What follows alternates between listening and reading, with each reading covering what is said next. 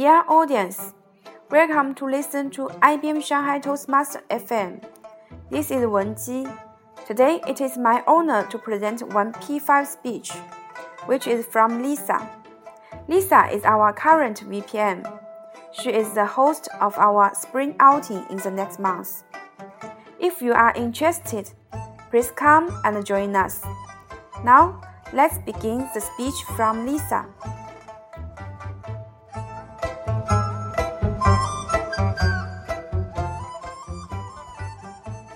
My best friend.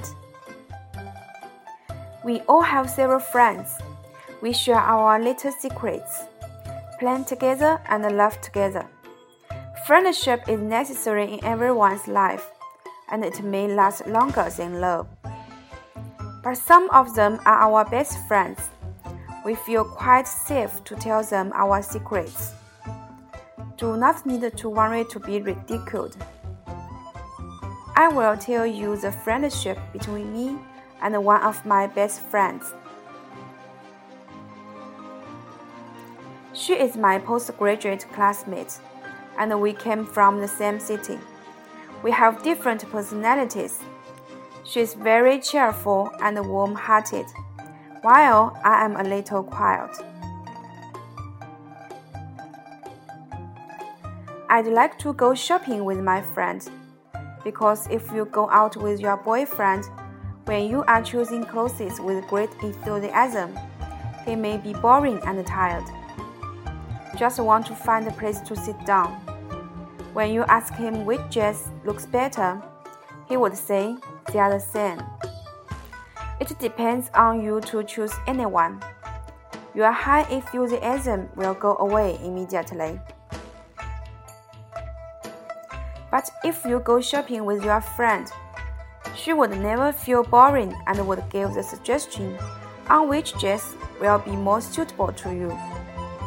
You can relax and be delighted throughout the whole process. Sometimes we have different opinions and we may have a fight. Although she is going to be 30, she doesn't have a real relationship. I was worried about her and tried to persuade her to pay attention to her dress and face. Yeah, you need to learn how to make up. I don't care it. Look at you. You seem like so unattractive. I think I'm radiant every day. Are you serious? Her eyes looked down and didn't say anything. I knew I hurt her ego and broke her heart. At that moment, I know I should respect my friends. Don't force my friends to accept my suggestion. One month later, she sent me a picture and asked me to find a shining part. Yes, she bought a lip gloss. I'm delighted that she remembered my words and started to have beauty conscience. She is quite hospitable. We'd like to have parties in her home with our classmates. We cook together and everyone should be in charge of one dish. Like a big family, she is our older sister. When I was sad and down, I would call her. Hey, I'm unhappy. I want to go your home. Okay, come to my house. Sure in here. We can have ghost talk night. She is always positive and full of energy. We shared jokes and laughed together. My negative emotion disappeared completely. We are both sentimental.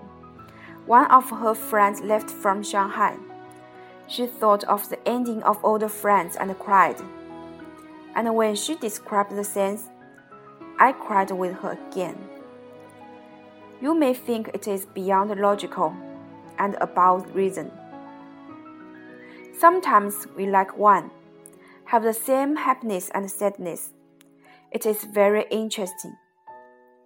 use a popular word to define our relationship, it should be bestie. I'd like to thank you for your existing. You are my best friend. I will miss you if long time no see. You are my best friend. Your house is my harbor of refuge. You are my best friend.